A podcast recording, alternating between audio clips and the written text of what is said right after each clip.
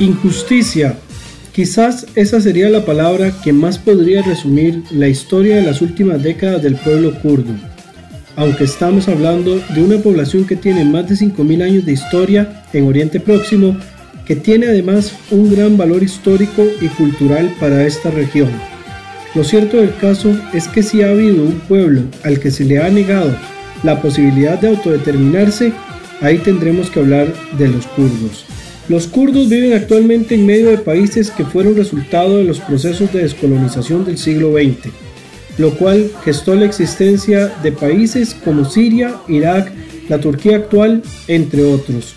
pero que nunca permitió a los kurdos tener su propia independencia, sino que por el contrario, ellos han terminado viviendo en medio de estas nuevas realidades nacionales. El día de hoy, en Visión de Oriente Próximo, analizaremos un poco desde el punto de vista histórico y desde el punto de vista de los hechos qué es lo que ha ocurrido con la población kurda en estos años de historia, desde el desmantelamiento del Imperio Otomano hasta la situación del referendo del año 2017, por qué es que los kurdos hasta este momento no han podido proclamar su propia independencia. Acompáñanos. Soy Brian Acuña y esto es Visión y Oriente Próximo.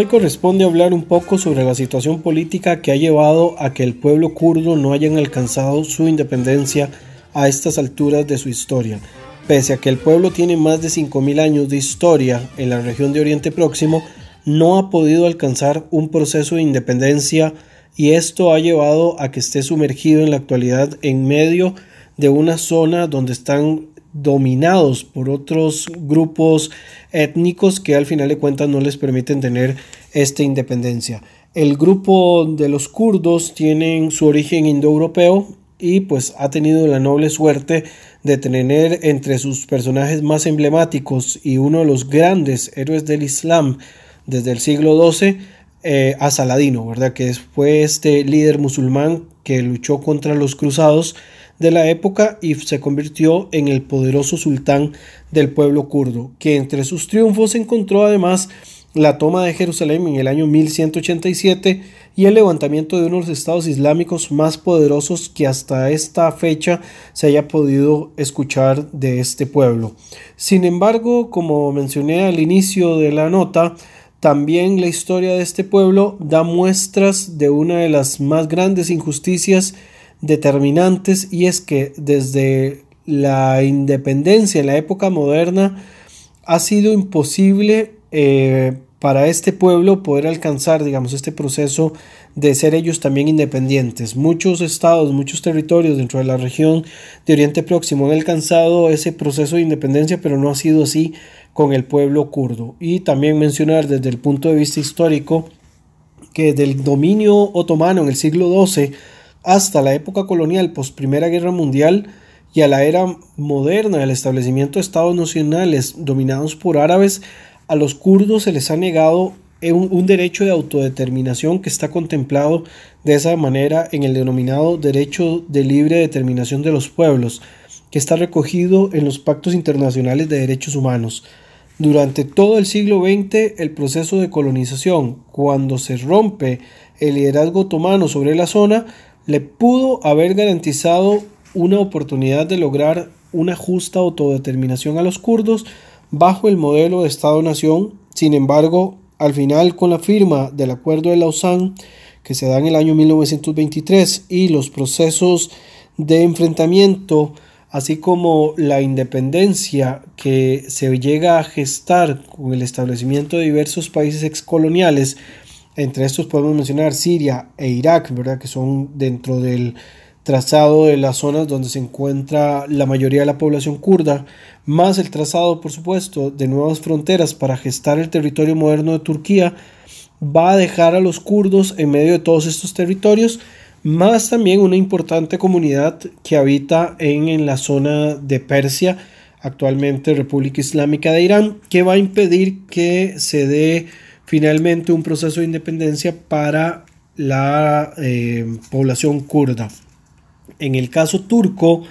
se va a dividir a la población entre dos grandes grupos eh, que van a estar, por decirlo así, confrontados entre ellos desde un punto de vista político. El primero, un grupo que defendía la posición de pertenecer al Estado turco con un nivel de autonomía garantizado por el movimiento nacional kemalista y otros que apelaban al derecho de autodeterminación y de independencia. Al final de cuentas, pues los primeros van a tener un poco más de dominio sobre los segundos y esto pues eh, va a llevar también a que la minoría que no se siente representada por ese nuevo Estado busque y promueva su propio proceso de autodeterminación. Esto lleva, por ejemplo, que en el periodo post Segunda Guerra Mundial los kurdos apelen desde el año 1945, que es cuando aparecen las Naciones Unidas, y hasta el año 1948, que se les permita un proceso de autodeterminación territorial que, bueno, al final de cuentas nunca llegó a gestarse y no, no pudo verse beneficiada la población kurda desde esa perspectiva. En el medio de ese periodo, o sea, entre 1945 hasta 1948, más específicamente en el año 1946, se instaura un territorio independiente kurdo en la región occidental iraní de Mahabad, que bueno, fue materialmente insuficiente, pese a que contaba con el apoyo de la Unión Soviética y su tiempo de existencia fue muy limitado, solamente duró cerca de un año, por lo tanto no, no fue lo, más efectivo que podría em, pues, convertirse, ¿verdad? Que podría ser. Ya después de ese fallido intento de independencia de la región de Mahabad, las regiones kurdas han tenido que vivir bajo la sombra de regímenes que los han oprimido o controlado. En ocasiones no solamente les niegan su derecho a la autodeterminación, sino que también les han negado en algunas oportunidades el derecho a vivir, como ocurrió en la denominada Operación Al-Anfal eh, que ocurre en Irak y fue perpetrada por el extinto líder iraquí Saddam Hussein entre los años 1986 hasta el año 1989 inclusive, donde según diversas fuentes habrían sido masacrados y exterminados entre 100.000 y 182.000 eh, ciudadanos kurdos de la región iraquí. Por otro lado, también se debe comentar dentro de todos estos elementos negativos contra la población kurda que la cultura e identidad de los kurdos son en ocasiones rechazados o son negados en algunas formas. En Siria, por ejemplo, no fue sino hasta el año 2011 que el gobierno de Bashar al-Assad les va a brindar ciudadanía a los ciudadanos kurdos que habitan en el norte de este país, ¿verdad? En lo que se denomina el, el Rojava, siendo que antes de eso se les negaba aún el derecho de hablar su propia lengua, lo cual les ha llevado también a estar en un punto casi de extinción en cuanto a la enseñanza de la lengua kurda. Eh, en algunas regiones, además de Siria, se está dando esta situación, lo mismo, digamos, está ocurriendo en otros países como ocurre, por ejemplo, en Turquía o en Irán, ¿verdad? Hay que destacar que en el caso iraquí ellos tienen una zona un poco más, em, pues, independiente o, autónoma, por lo tanto ahí todavía pueden mantener un nivel un poco más, este, pues, más elevado de culturización. Dentro de este elemento del idioma, también esto es una diferencia, pero ya muy a lo interno de la, de la propia eh, población kurda, que es importante que se pueda mencionar. Hay que destacar que los kurdos tienen varios dialectos que son importantes. Los más quizás más pesados o más importantes son el kurmanji, que está hablado por la mayoría de los kurdos de Turquía, así como también el sasa, ¿verdad? Que también es hablado por este por esta población eh, kurdo-turca, mientras que en zonas como Irak se habla principalmente el sorani y en otras regiones, eh, principalmente en Irán, se comparte tanto el dialecto sorani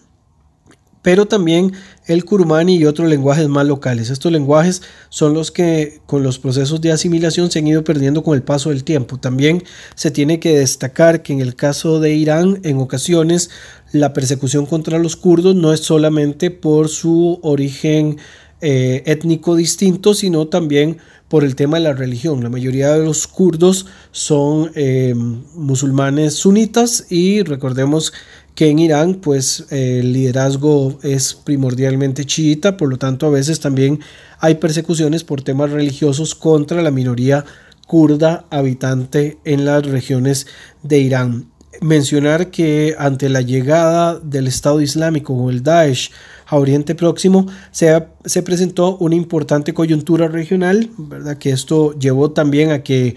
uno de los, de los grupos étnicos que tomaran la batuta para enfrentarse a esta agrupación islamista fueran los kurdos y esto obviamente también llevó eh, con el, empoderamiento que tuvo en su momento el Estado Islámico, llevó a que se rompiera o que se resquebrajaran las divisiones territoriales que se habían heredado en Oriente Próximo provenientes del Acuerdo de San Remo del año 1920, que además el Acuerdo de San Remo es, por decirlo así, una variación o un heredero de la estructura que fue establecida en el acuerdo Sykes-Picot cuatro años antes, en el año 1916.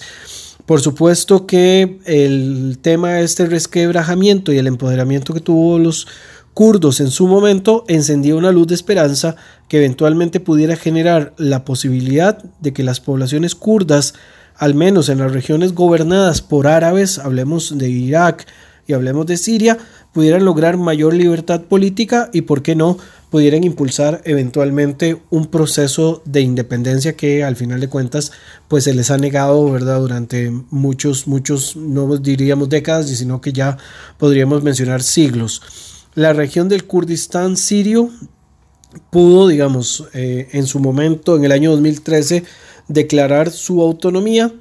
aprovechándose de la atomización del poder en este país, producto de las revueltas que se habían hecho internamente y que hacían peligrar la estabilidad y la continuidad del régimen de Bashar al-Assad. Sin embargo, no contaron con una amenaza que vino desde el exterior eh, y que pondría, podríamos decir, de cabeza los deseos independentistas de la población kurda del Rojava y fue que la República de Turquía lanzó a su ejército contra las poblaciones kurdas bajo el pretexto de que estaban eh, dando una lucha contra el terrorismo en medio del territorio sirio, ¿verdad? Siendo pues muy realmente lo que estaba ocurriendo, que en el fondo del asunto que estaban intentando minar las fuerzas de los kurdos que se habían empoderado ante lo que ellos consideraban que era un eventual riesgo que pudiera motivar a las poblaciones eh, kurdas turcas a realizar levantamientos a lo interno del país buscando exactamente lo mismo, ¿verdad? Destacando, por supuesto, que la población eh, kurda en Turquía es la más grande que, que, existe en la actualidad. El gobierno del presidente Recep Tayyip Erdogan de Turquía temía que las crisis del mundo árabe se pudieran trasladar a las calles de las principales ciudades turcas. Sin embargo, no, esto no, se encontraba dentro de los presupuestos de los principales analistas internacionales, ¿verdad? No existía presupuestado algo como un tipo de, de primavera turca que pudiera en un corto periodo cambiar la situación que internamente vive este país, por cuanto la realidad política de Turquía dista mucho de lo que ocurría en los países en los que llegó la primavera árabe, que al final de cuentas terminó convirtiéndose en una zona tocada por un tipo de invierno islamista, ¿verdad? Por lo que podrían ser las acciones militares contra las zonas kurdas sirias solamente una burda excusa por parte del gobierno de Recep Tayyip Erdogan para hacer una demostración de fuerza de consumo interno, ¿verdad? Para lo que pudieran o no pudieran hacer las poblaciones kurdas que habitan a lo interno del territorio turco. Otro hecho histórico que se debe destacar también dentro de toda esta mm, maraña política que no ha permitido que los kurdos tengan su propia independencia en, los diferentes países de Oriente Próximo, eh, se mencionaría eh, lo que ha tenido, lo que ha ocurrido en los últimos años para la población kurda. Y fue que en el año 2005 este grupo recibe la capacidad de tener autonomía en su propio territorio dentro del Estado iraquí, algo que se vino a contemplar a modo constitucional, que si bien no se trata de un proceso de independencia, parecía un paso importante para que pudiera ocurrir eventualmente esta independencia de la, de la población kurda, aunque lo que por el momento se estaba dando era un proceso de autonomía bastante eh, pues importante, ya que la constitución iraquí en este caso eh, iba a garantizar no solo una eh, autonomía en cuanto a la parte política, sino que también en temas hasta presupuestarios se iban a, estar eh, involucrando dentro de este proceso de autonomía. Según la constitución iraquí que se firma posterior a la caída de Saddam Hussein, el, eh, las diferentes zonas autonómicas tienen algunos eh, aspectos ahí de independencia, ¿verdad? Incluyendo la explotación de algunos de estos recursos, ¿verdad? Si bien este tema de la, de la autonomía, como bien mencioné, no iba a llevar a una cuestión de, independencia, sí provocó que esto tensara los hilos de las relaciones entre Turquía y, eh, e Irak, ¿verdad? Principalmente con las poblaciones kurdas iraquíes. Eh, también, digamos, mencionar que según la propia constitución iraquí, para poder mantener un tipo de equilibrio a lo interno del Estado, el presidente del país es designado entre la población kurda, por lo cual desde el año 2005 hasta el año 2014 fue Yalal Talabani, presidente de Irak, y posteriormente Fuad Masum le va a sustituir hasta el año 2018 para mantener, digamos, también esta línea política que se ha eh, pues, establecido a nivel constitucional y decir que desde el año 2018 hasta la actualidad el cargo lo ejerce Barham Salih, también los tres mencionados, tanto Salih como Masum, así como Talabani, pues miembros de la minoría kurda que, que vive dentro del territorio de Irak. El territorio iraquí está dividido por zonas con categorías autonómicas, ¿verdad? Como ya lo lo eh, mencioné, que está eh, con alcances en varios aspectos, incluyendo las ganancias de la explotación de los recursos estratégicos, por lo que las zonas kurdas son de las regiones que tienen mayor riqueza, ¿verdad? Por el acceso que tienen a petróleo principalmente y generan altos insumos al Estado, por lo tanto cualquier intención de independencia genera rechazo con los demás grupos de poder del país. Por lo tanto, cuando los kurdos de Erbil y otras regiones deciden hacer el referendo eh, para independizarse durante el año 2017, aparecieron una serie de presiones tanto internas como externas para no aceptar la movida que estaban eh, dando a lo interno eh, los, los grupos kurdos, ¿verdad? Y esto generó, digamos, muchos rechazos entre fuerzas políticas a lo interno de Irak, como también sufrió fuertes rechazos por parte de otros estados, entre estos destaca Turquía, ¿verdad? Que recibió también réplicas de otros estados donde hay presencia kurda, como son los casos de Irán y Siria, por el temor de que esto pudiera ser contagioso dentro de sus propios territorios.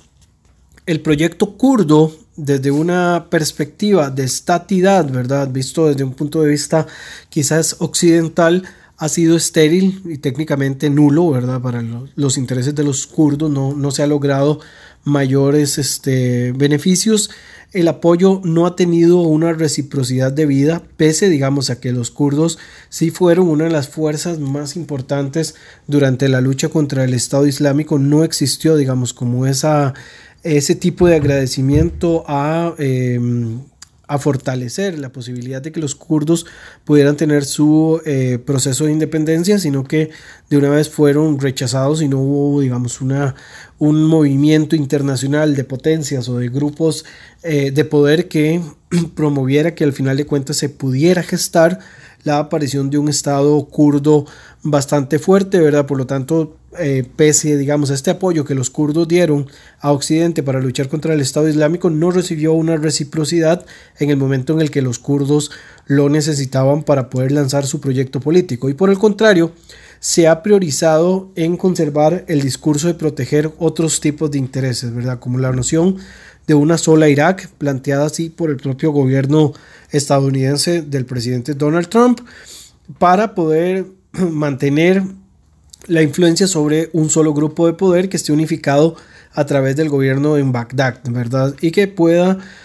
de esta manera controlarse sin que se salgan de un molde que se ha establecido eh, a través de las alianzas, en este caso occidentales. Sin embargo, por supuesto, podemos poner en entredicho esta alianza, ¿verdad?, eh, de control sobre el gobierno iraquí, por cuanto desde hace algunos años se sabe bien que el gobierno iraquí recibe parte de su influencia regional desde Teherán, lo que podría significar también un cambio mucho más paradigmático y más nocivo de, eh, de, lo que ocurría desde la época de Saddam Hussein. Por lo tanto, ese llamado a una Irak fuerte y unificada no ha sido tan efectiva. Aún así, digamos, se sigue promoviendo la noción de que se mantenga Irak como un solo grupo y movimiento, eh, lo, cual no ha sido lo suficientemente efectivo para los intereses occidentales, sino que esto más bien ha gestado en otros tipos de, de movimientos y quien ha tenido que pagar el precio más alto en este caso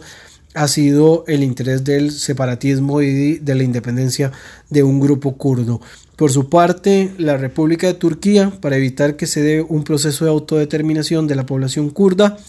ha impuesto sus propios parámetros de control que se basan en una política casi eh, chantajista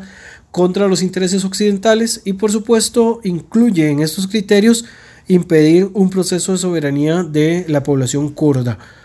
Sin duda para los turcos eh, ha sido trascendental eh, mantener, digamos, este tipo de política y este tipo de,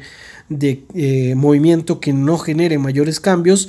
por cuanto hay que mencionar que históricamente la región de Oriente Próximo en general estuvo en algún momento bajo su influencia por completo